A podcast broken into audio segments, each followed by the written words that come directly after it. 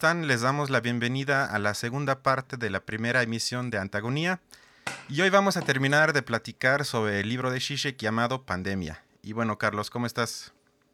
Muy bien, Cristian. Eh, pues sí, entusiasmado de esta segunda parte. Creo que eh, nos quedamos con la espinita de seguir charlando la vez pasada, que nos había acabado el tiempo. Y hay una serie de cosas que me gustaría puntualizar antes de eh, empezar, ¿no? Eso es em, imposible. para Aquí somos un podcast serio. Específicos, para aclarar algunos puntos específicos. Mencioné en, en, la cápsula pasada ¿no? Eh, que había un eh, comunismo en China. Creo que aquí eh, caí en, en, un error y quiero aclararlo, ¿no? porque básicamente... ¡Qué oso! Marx estaría muy apenado y muy triste de escucharme, ¿no? Deja Marx, y yo. y justo, justo la referencia es más hacia un socialismo, esto quiero aclararlo, ¿no? Y, entender la distinción entre un comunismo y un socialismo, el comunismo que sigue siendo una utopía y un socialismo que fue una variante eh, que, que intentó ser esto. Bueno, eso. Aclarado el tema, podemos continuar. Ok, después de este episodio un poco vergonzoso, eh, vamos a entrar en materia. Después de, después de apenarte, lo siento. después de darme vergüenza. No, bueno, ya entramos en materia. Em, nos habíamos quedado en una parte interesante del libro en el que Zizek se mete un poco en el debate con Byung-Chul Han.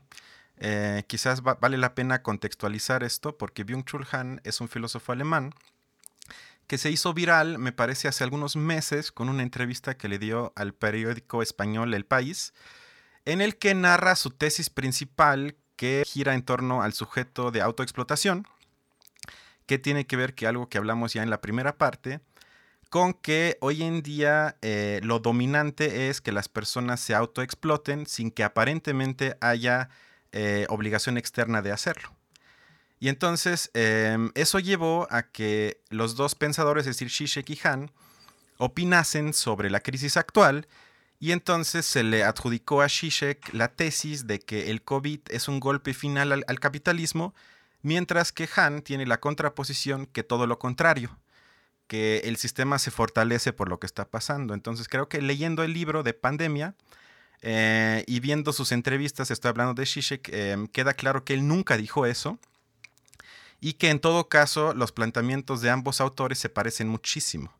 Y bueno, eso, con el, eso por el contexto de ambos autores. Y luego, específicamente en el libro, M. Zizek señala que Han omite en su planteamiento de los hombres y mujeres que se autoexplotan la necesidad de coexistencia al mismo tiempo de sujetos que son explotados de, entre comillas, manera clásica, en el sentido como ya lo vio Marx hace dos siglos. ¿A qué se refiere con esto? en que, por ejemplo, que tú y yo ahorita estemos aquí haciendo un podcast en nuestras compus con nuestro iPhone, eso implica em, que, de que nuestro iPhone esté, eh, fue hecho en países de Asia y en países de África, donde obviamente las empresas se van porque los salarios son muy bajos.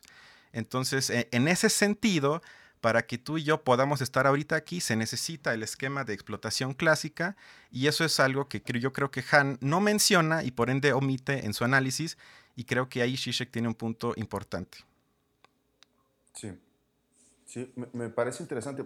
Otra vez, creo que em, nos puede remitir a este asunto de la desigualdad multidimensional, ¿no? en la que eh, podemos pensar en, estos nuevos proyectos que se impulsan, eh, que impulsan o tratan de, motivar a procesos de eh, emprendedurismo, ¿no? O sea, cuando te motivan a que construyas algo, que, que lo hagas por que seas tu propio jefe, ¿no? Y que vayas motivando ese tipo de trabajo, pero también a, un, a una dinámica un tanto inconsciente en la que ya no, ya no necesitas que tu jefe esté ahí eh, poniéndote los ritmos, sino más bien como un acto de superación personal, ¿no? Imprimes mucho más esfuerzo en este tipo de trabajos, que se diferencia, ¿no? De trabajos mucho más concretos, de trabajos mucho más manuales, que es la otra forma eh, que Zizek señala muy acertadamente, y que no tienen, no tienen, la, no tienen la oportunidad de, pensarse como eh, en aspectos de superación. Eh, en, qué sentido digo esto? Creo que eh, podemos verlo actualmente en la pandemia, ¿no? aquellos trabajos que son de, de, las personas que están de a pie, que no pudieron quedarse en casa, que no pudieron estar en la cuarentena. ¿no? por ejemplo, los compas que vienen a recoger la basura, ¿no?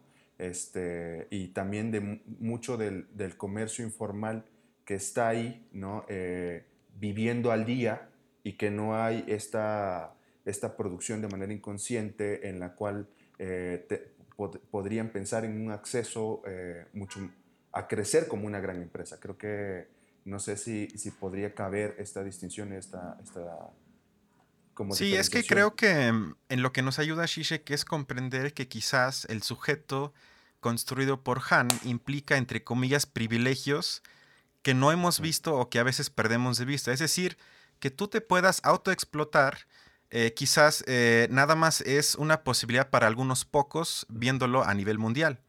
Y que entonces yo creo que nos tendríamos que hacer la pregunta, y no tengo la respuesta, en que si hay más gente que cae en lo que Han llama autoexplotación, o si aún, o si aún existe un, llamámosle, ejército de trabajadores que le cuestan muy poco al capital y que sostienen como fundamento a los pocos que entre comillas se pueden autoexplotar.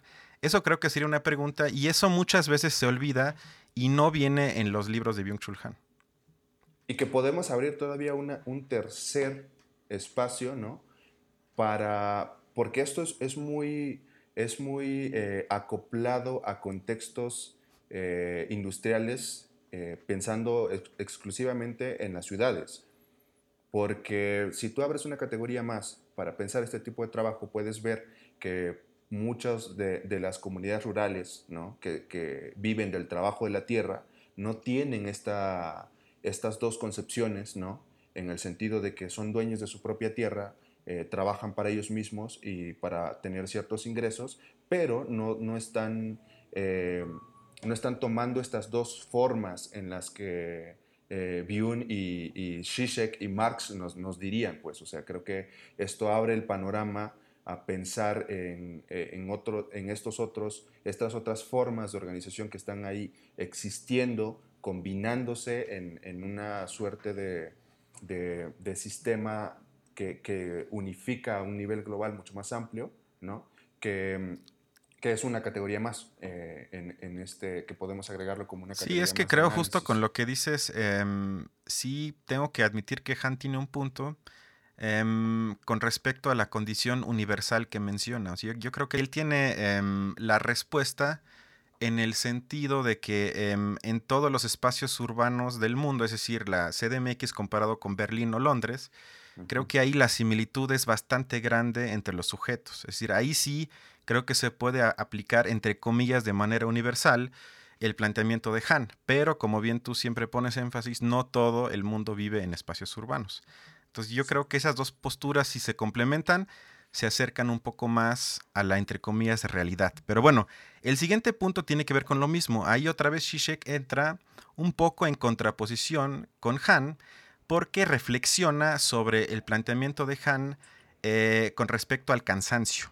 Han tiene varios libros donde pone que nuestro constante afán otra vez de autoexplotarnos nos lleva eh, en consecuencia a que cada vez estemos más cansados. Y entonces Shishek eh, se pone a pensar y dice, bueno, aceptando que eso es cierto, em, quizás es un poco más complejo. ¿Por qué? Porque no todo tipo de cansancio se pueden igualar y condenar entre comillas de la misma manera. Poniendo un ejemplo, es decir, ¿cómo podemos comparar el cansancio hoy de muchos médicos y enfermeras que eh, luchan em, contra el COVID y que literalmente salvan vidas con turnos muy extensos de casi un día entero y que entonces obviamente cuando van a sus casas, si es que van a sus casas, llegan cansadísimos, pero dando un, entre comillas, servicio a la sociedad, insisto, literalmente salvando vidas, contraponiendo esto con el sujeto, entre comillas, emprendedor que ahorita se siente frustrado y cansado porque sus sueños de ser empresario ahorita se quizás se, frenaron un poco por el COVID o quizás porque ahorita no puede ir, a fiestas o quizás porque no puede ir a salir a viajar, etc. Entonces, quizás ese dos, ese, esa brecha que abre Zizek sí me parece acertada, porque si condenamos cualquier tipo de cansancio, estaríamos igualando ese, dos, esas, ese, ese tipo de cansancios que sí me parecen casi opuestos. Que abre la posibilidad a cuestionarnos cuáles son los trabajos eh, que, son, que, serían realmente necesarios para el funcionamiento de la sociedad, ¿no? Y que tenderían eh, entonces a cuestionar esta otra idea de que el capitalismo a veces va generando, así como va generando necesidades que no son meramente eh, necesarias, trabajos como un, como un podcast que se, vuelven que se vuelven más complejos o sea justo esta eh, esta, esta idea de, del trabajo complejo ¿no? que, que, se va organizando em, de manera más abrupta y que muchas veces las cuestiones del mercado eh, son bien tendenciosas a tratar de generar muchos emprendedores por todos lados y que ahorita sí haya mayor frustración. Leía yo algunos artículos eh, que justo apuntaban, a, ver, México ya era, estaba dentro del ranking de los 10 países que, en donde las personas vivían con más estrés eh, por, por el trabajo. Ahí vamos, estamos entre los Top 10, por lo menos en algo. y em, y justo con este asunto de la, de la pandemia, eh, salían otra vez muchos, muchas, muchas quejas de, personas que, eh, que se ponían en títulos de, a ver, eh, no estamos invirtiendo más tiempo del que invertíamos cuando teníamos que irnos a trabajar a la oficina, porque es un, es un pensar constante, ¿no? de estar todo el día y no tener un, un, orden de tiempos porque pues también te tienes que cocinar, también tienes que limpiar, también tienes que cuidar a los hijos, ¿no? Eh, y, esto lo, lo, complejizaba bastante, ¿no? Creo que en este asunto también eh, cabría, ¿no? Mencionarlo como, como una posibilidad de, lo que argumenta Zizek, ¿no? Sí, claro, digamos, convertir tu hogar en tu espacio de trabajo tiene muchos riesgos, porque eso puede implicar que entonces siempre estás en el trabajo, que entonces nunca sales y que entonces si te mandan un correo a las 12 de la noche, pues estás en tu casa, pero si tu casa es tu lugar de trabajo, quizás sientes incluso la necesidad de responder, o sea, eso tiene riesgos. Pero para no hablar nada más de cosas negativas, porque luego se me acusa, sobre todo a mí, de ser muy negativo. Eh, vamos a hablar. sí, siempre sonrío, soy positivo. Em, eh, pero Zizek también dice que quizás la crisis actual nos abre algunas puertas de oportunidad para cambiar cosas que antes eran muy negativas. Entonces, para ver esto, veamos un extracto de la conferencia que dio hace algunos meses. Escuchemos. There is a third dream, that of rejuvenated local democracy, which is, I think, if anything, even worse. The more our communities are self ruling, relatively autonomous, the more they have to rely on a thick, thick texture of alienated institutional mechanisms. Where does electricity or water come from? Who guarantees the rule of law? To whom do we turn for health care and so on? So, that's my proposal. We should change the goal of emancipatory struggles from overcoming alienation to enforcing the right kind of alienation. How to achieve a smooth functioning of alienated, invisible social mechanisms which sustain the space of non-alienated communities. Bueno, ahí a lo que apunta Zizek es, eh, insisto, esa conferencia fue dada hace algunos meses, o sea, previa al virus, pero yo creo que ahorita la discusión gira en torno a esas dos opciones, es decir, que se analiza que el problema de la globalización eh, provocó que este virus nos afectase más, yo creo que eso es cierto, y entonces estamos justamente en la disyuntiva si la solución es eh, una cooperación internacional, internacional mayor o si lo contrario, regresar a espacios más locales y comunitarios. Entonces ahí Shishek nos advierte desde mi punto de vista de manera correcta que lo segundo no es solución, pero creo que tú no lo ves así. Sí, yo estoy, a ver, ¿cómo decirlo? Estoy creo que de acuerdo con el asunto de de pensar alguna solución global, ¿no? Pero creo que lo podríamos imaginar en, en de qué forma podemos accionar esto. Y creo que eh, la forma de pensar primero desde lo global y, bajarlo a un nivel local es complicado porque eh, no porque impide ver las múltiples cartografías sociales que existen em, y, esto complica la idea de, hasta a veces pensar eh, en que lo que se quiere hacer es un asunto de, em, de hacer todo muy igual. Eso, eso, es un poco la complicación. Y creo que la solución a la inversa, ¿no? Si pensamos en cómo podemos llevar a una, a una solución global, pero desde lo local, puede ser un discurso eh, y un planteamiento que, que, puede ser mucho más efectivo. Y que yo creo que el momento romántico en el que nos pone la pandemia, ¿no? en el cual tratamos de buscar soluciones que realmente sirvan, ¿no? Eh, lo, lo, deja ahí Shishe como, un, como una gran posibilidad ¿no? de, que, de que pueda existir.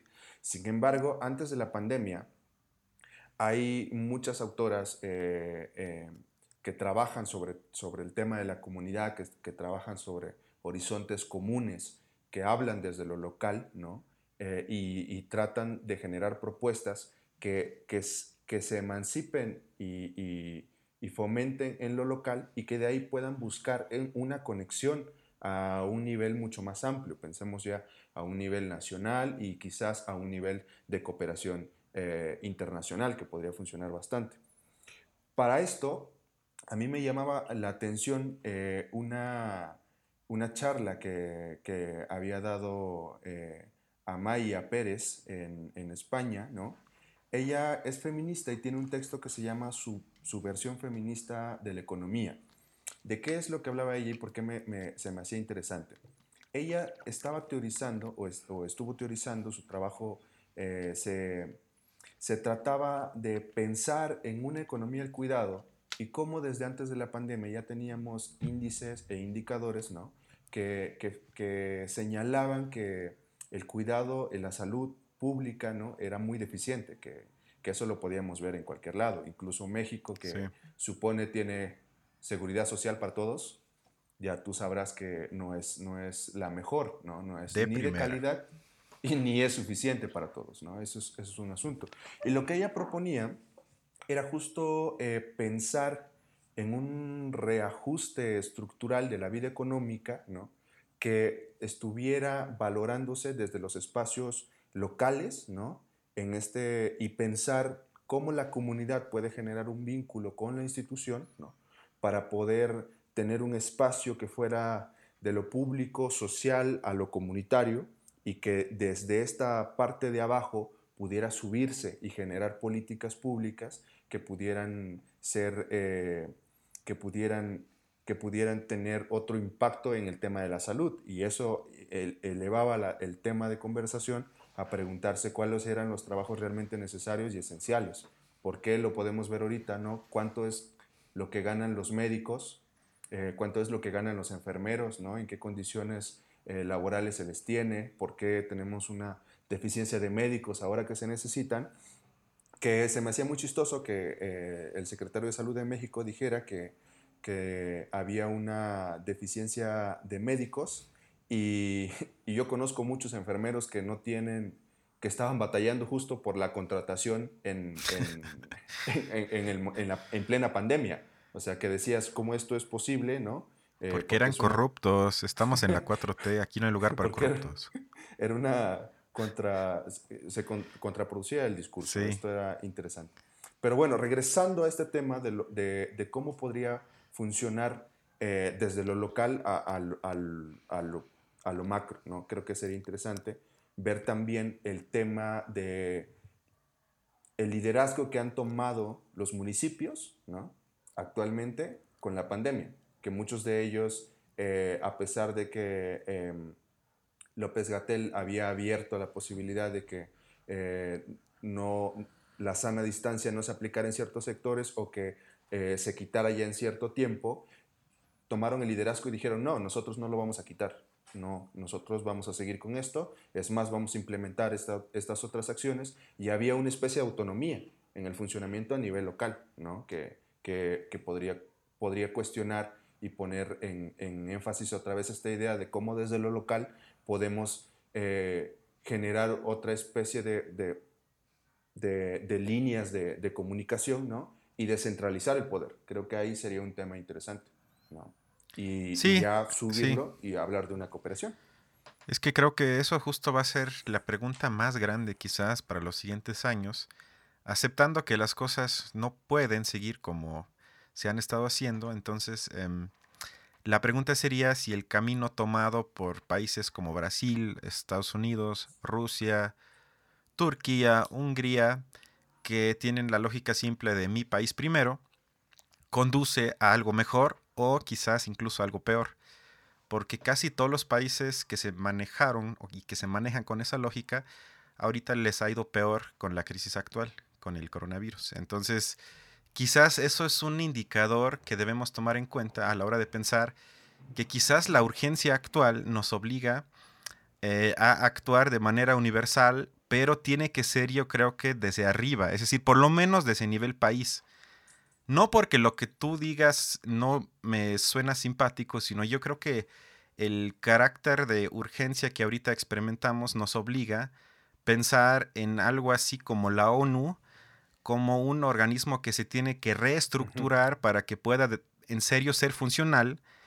Pero yo sí creo que tenemos que pensar a ese nivel porque si no, hasta que estemos quizás planteando todo a nivel local y que luego suba a nivel país y luego a nivel universal, creo que ya cuando suceda eso, si es que algún día pase, nos vamos a quedar sin planeta. Pero creo que ahí va el asunto. Y lo, el riesgo del otro, ¿no? Es que entonces no, no se pueda lograr, y es lo más cercano que, que vemos ahorita, por ejemplo, eh, Trump que se sale de la OMS, ¿no? Porque pues eh, argumenta una serie de cosas ahí y, y esto impide pensar en que este en los organismos eh, intermundiales ¿no? conectados como la ONU, por ejemplo, puedan ser una respuesta. Creo que en ese sentido sí me parece mucho más utópico ¿no? la idea de, pensar en una cooperación internacional que, funcione solo a esta escala, que lo otro, que es mucho más concreto y que podrías tener resultados mucho más cercanos y que creo que puede, puedes verlo en la praxis ¿no? actualmente y la pregunta sería más bien cómo encuentras los canales para pensar en algo local de forma global. Esto sería una pregunta interesante. Puede ser, aunque, aunque yo insisto que en este momento no hay nada más universal que estar en contra de Donald Trump. Suena paradójico y es algo nuevo en la historia, por lo menos de los últimos tres siglos, que estar en contra del presidente de los Estados Unidos implica estar a favor de lo internacional, porque siempre se planteó al revés, pero en este caso sí. Pero bueno, em, veamos entonces para Shishe cuáles son los tres problemas más grandes a los que se enfrenta la humanidad actualmente y cómo quizás los debemos enfrentar.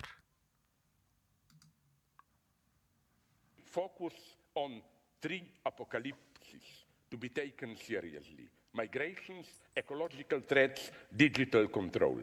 They all concern the fate of our commons, of what is the common ground of our existence. Natural environs, the global digital space, the unity of human species. These threats are by definition transnational. They cannot be approached within the frame of nation states, which nation states are today unfortunately making a comeback. Y creo que ahí está el punto. O sea, las amenazas grandes que estamos enfrentando no se pueden solucionar a nivel país. Entonces, pensarlo desde ahí, eso para mí sería lo utópico. Y no decir que quizás tenemos que elevar el nivel de análisis y pensar de manera global. Por más quizás raro nos parezca y por más utópico nos parezca, ¿es eso o la muerte prácticamente? Es que sucede. Yo, yo, creo, que, yo creo que está sucediendo, ¿no? Pero es un poco difícil poder, poder eh, aclarar el, el tema de lo universal eh, pensando en conexiones concretas, porque yo creo que está sucediendo y lo puedes ver, por ejemplo, en el tema de los movimientos sociales eh, hoy día. Eh, hay movimientos en, a favor de, del cuidado del medio ambiente en casi todos los países del mundo. Y esto... Pero minoritarios, son minoritarios todavía. Y en México no hay. En México no hay. Pero siguen centrándose. A ver, la lucha que sucede en toda Latinoamérica por parte de las comunidades indígenas es por el cuidado del medio ambiente. No, no, pero es, a ver, pero eso es más para proteger sus tierras, que eso yo lo apoyo y lo respeto, pero eso no es lo mismo que lo que hace Greta, que lucha por el planeta, entre comillas. Eso no es lo mismo. Ahí estamos. unos luchan, unos luchan, unos luchan a nivel local y la otra lucha a nivel global. Eh, eh, es que es justo el tema. ¿Cómo, por eso, ¿cómo vas entendiendo? Por eso te digo, creo que se están haciendo, ¿no? Sin embargo, pensar lo universal como eh, solamente conectado, ¿no? Se vuelve, se vuelve una problemática. Podemos pensar ahora en otro tema que sería el feminismo, ¿no? Que tiene expresiones en, en, muchos países de América eh, y del mundo, me, digo, no, no, necesariamente está conectado eh, el feminismo que podría suceder en Alemania con el que sucede en México. O sea, pero la expresión de, de reivindicar el derecho ¿no? está, ahí, está ahí. Eso es justo como una expresión del universal, ¿no? pero que se manifiesta a, nivel local en muchos, en muchos lugares. Creo que un poco va ahí mi idea de pensar lo local universal. No, no sé. Sí, pero para mí sería un ejemplo lo que pasó hace algunas semanas o días em, con la ley que se aprobó aquí en el Congreso mexicano que em, fortalece a la Comisión Nacional de Electricidad, a la Comisión Federal, perdón, de, Electricidad y a Petróleos Mexicanos y, entre comillas, perjudica a empresas extranjeras que, entre comillas, estaban apoyando energías verdes o limpias, como se les dice. Entonces ahí se ve justamente que bajo la lógica nacional de costo-beneficio, eso fue una buena decisión, sin ninguna duda. A corto plazo, a los mexicanos, entre comillas, a los mexicanos, nos conviene esa decisión. Eso es pensar a nivel país, estoy completamente de acuerdo. Pero si cambias tu nivel de análisis y te elevas a lo, global, fue una decisión pésima, porque con eso el nivel de contaminación va a ser más alto, inevitablemente. Entonces, a nivel global, viendo el cambio climático como problema principal para la humanidad, fue una decisión pésima. Entonces ahí una decisión puede ser a nivel local positiva, entre comillas a corto plazo, pero negativa a nivel global. Y yo la verdad prefiero pensar a, nivel global que, que, a nivel de país, donde digo, bueno, para los próximos tres años sí nos conviene, pero luego nos va a joder. Ok. pero bueno. pero bueno. Yo no. Creo yo no, porque parte de los beneficios de esto es eh, que muchos proyectos, por ejemplo, que estaban eh, con energías limpias en el istmo de Tehuantepec, en Oaxaca, ¿no? estaban ocupando territorio de las, eh, de las comunidades originarias sí, Pero es un precio necesario que hay que pagar para avanzar. Que, esto es lo chistoso, porque la energía no se quedaba en México. O sea, la energía se iba para Europa. Y sí, y eso está mal, obviamente eso está mal. Y las personas aquí no tenían esos beneficios. Creo que hay que ver hay que ver como todos estos no, matices, claro. ¿no? Para no, pero, pero eso no es un problema de las energías verdes, sino en cómo se implementan. Es lo único que estoy diciendo.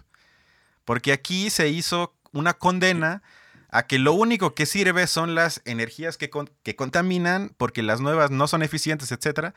No, sino simplemente hay que cambiar la manera de cómo se están implementando. Estoy de acuerdo. pero aún así, yo insisto. Más energías limpias. Exacto, exacto. Pero aún así, eso, aún así, eso tiene un costo.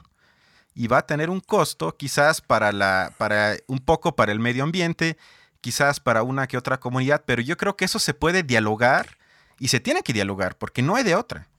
Estás esencializando a la humanidad. primero bueno, eso, eso, eso puede ser, sí. Sí, creo que ya no, me, acuerdo, creo que fue Schmidt que dijo que quien habla de humanidad quiere engañar. Entonces quiero engañar todo el tiempo, al parecer. Soy un, como dirían algunos de mis compas de la maestría, un sofista. Eh, pero bueno, pasemos a la parte final del libro en el que Zizek hace una especie de síntesis de sus planteamientos y dibuja eh, lo que él considera las tres coordenadas principales, que sería, por un lado, la dimensión médica de la crisis, la dimensión económica y también, que es la que más se olvida, la dimensión psicológica.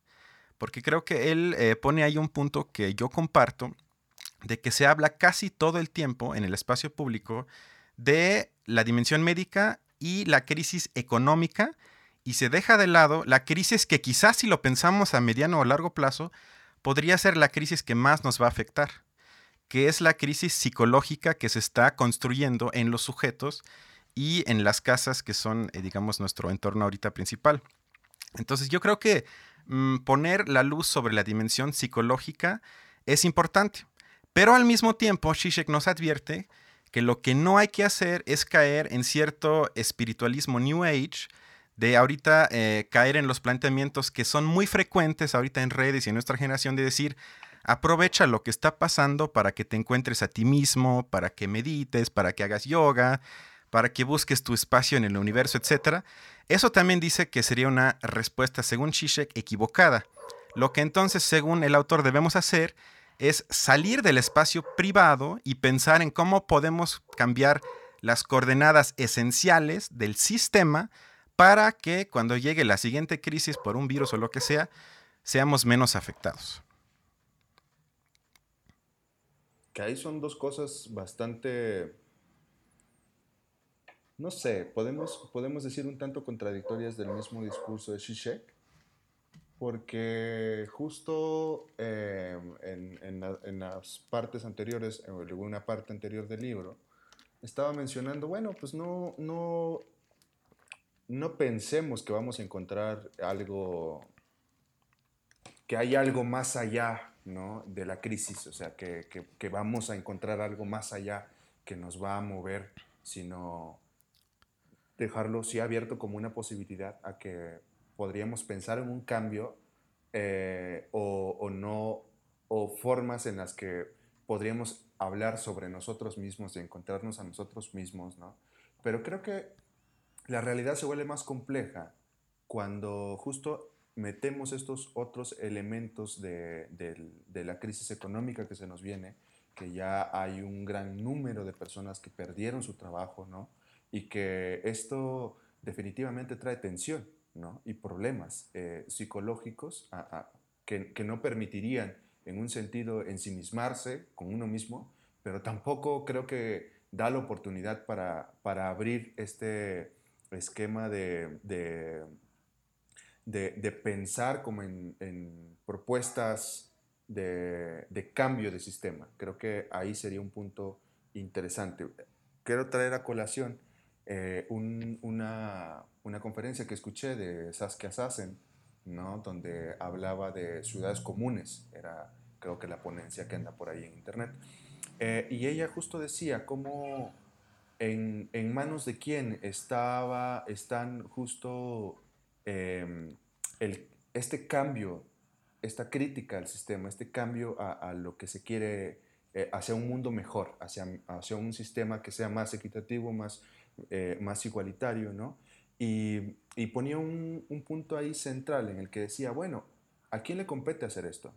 Porque las personas que se la pasan trabajando eh, 12 horas, que tienen un sueldo eh, que apenas si le alcanza, o sea, con salario súper mínimo, y que son quienes, en teoría, deberían motivar el cambio, ¿no? deberían motivar la transformación, pensando un poco en, esta lucha de, clase ¿no? de, la que hablaba Marx, ¿no?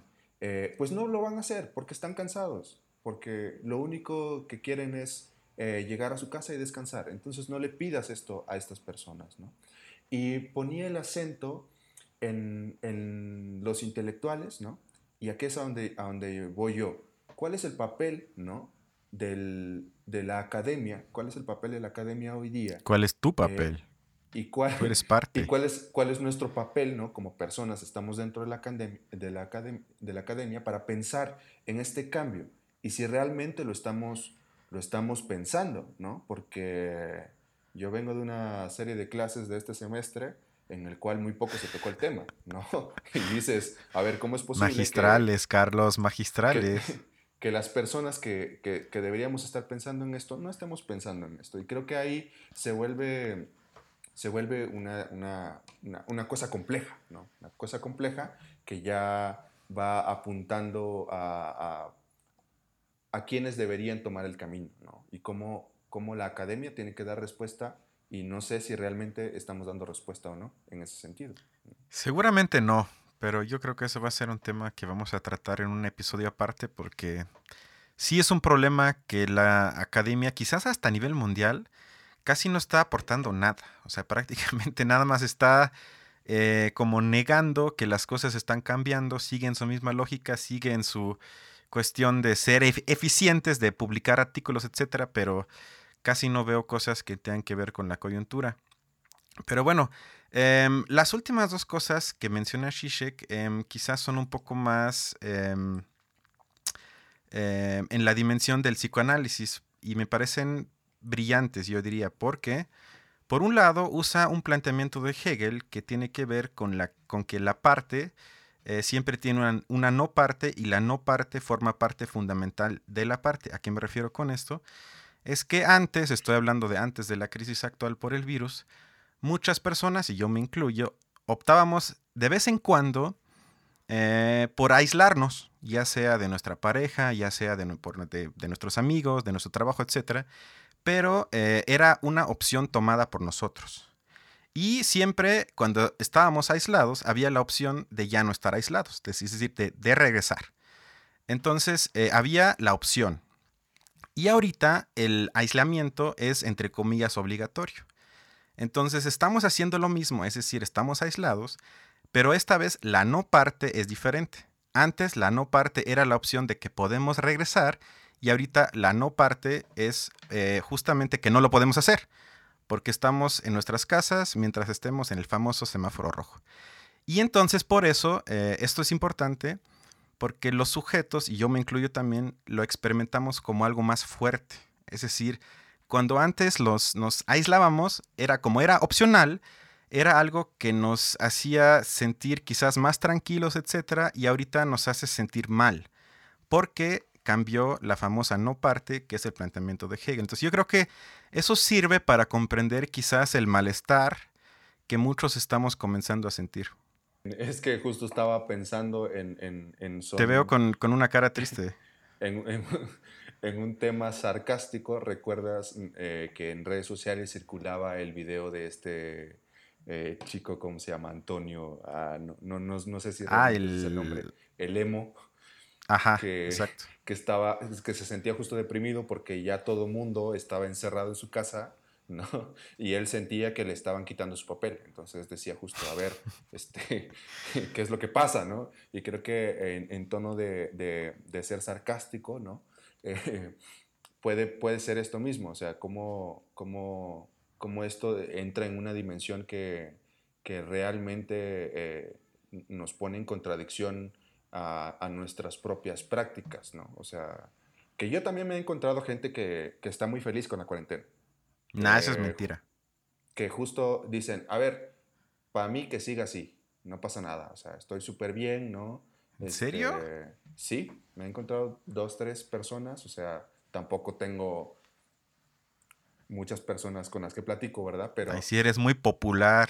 De las dos, tres personas con las que he platicado, eh, eh, me han dicho, yo estoy muy feliz con esto y me he acoplado bastante bien y me queda bastante bien y reconozco que eh, cuando tenía que ir a mi trabajo era muy cansado, ¿no? Bueno, eso sí. Estar metido en el tráfico, tener que viajar ahí, reconozco que eso me cansaba muchísimo. Y ahorita que ya no, ya no lo tengo que hacer, me siento muy bien y me siento aliviada, ¿no? O aliviado, justo. Pero, pues sí.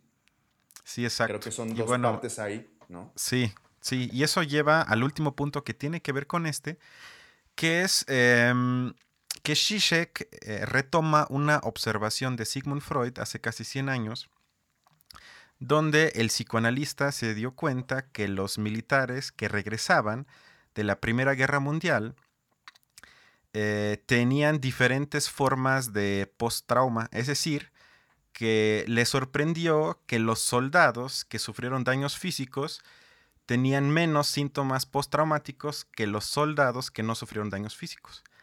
Que eso eh, en primera instancia puede parecer paradójico, porque uno pensaría, bueno, si perdí una pierna, si perdí un ojo, entonces quedé mucho más traumado que el que, entre comillas, se salvó y no sufrió daños físicos, pero fue justamente al revés. Y entonces eso tiene que ver entonces con la dicotomía entre amenaza abstracta y amenaza concreta. Y eso nos lleva a la presente crisis porque no sé si se han fijado que personas que no conocen a nadie que tiene COVID, que ha tenido COVID, que murió por COVID, muchas veces tienden a ser más paranoicos y sentir más miedo que la gente que ya tuvo trato eh, con personas que ya se contagió. Entonces ahí podría verse quizás eh, una, unos síntomas similares, es decir, que entre más avance la crisis y entre más se contagie la gente y tristemente también entre más gente muera, quizás más baje el pánico. O sea, sería justamente al revés de lo que quizás pensaríamos de manera intuitiva. Mm. Te noto escéptico. Sí, es una aseveración un tanto... Mm, eh, no lo sé, creo que, a, ver, porque ¿qué pasa con este, con este otro sector de la población que no se ha acercado eh, al, al, a algún enfermo por coronavirus, ¿no? Pero que tampoco tiene este miedo o tampoco le, genera esta tensión. Y son las personas que eh, en ocasiones llegan a preguntar, ¿realmente existe el virus? O sea, porque, porque yo no veo... Es una conspiración. que suceda. Eh, pero pero este, estas personas están, entonces, que son la excepción, ¿no? Eh, que ¿no? Que no aplicarían a este planteamiento y que, pues eso, es parte de este sector que está ahí y que tiene la capacidad de opinar y, de generar conflicto, porque realmente la pandemia existe y que afortunadamente no estés eh, cercana a ella, no significa que no, que, no puede suceder. Y qué bueno, y ojalá nunca esté cerca.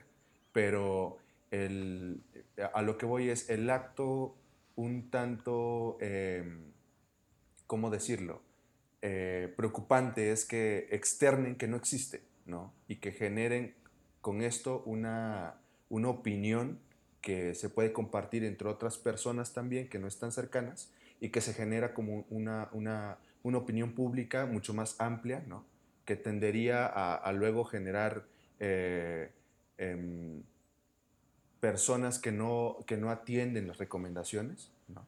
Y que y que exponen a otra, a otra parte de la población que sí trata de cuidarse. Creo que por ahí podría complejizarse un poquito el tema, ¿no?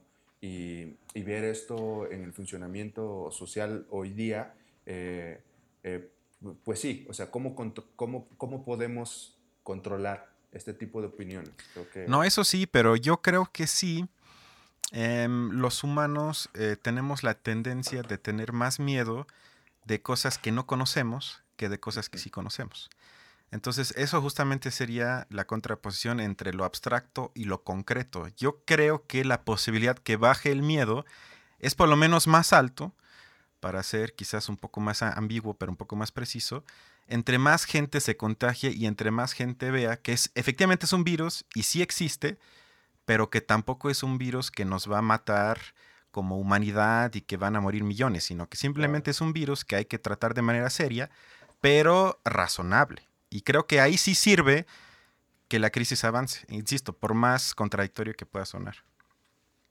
Pues pero bueno, eso sería todo con el libro de Shishek. Espero que les haya gustado. Me parece un libro muy interesante.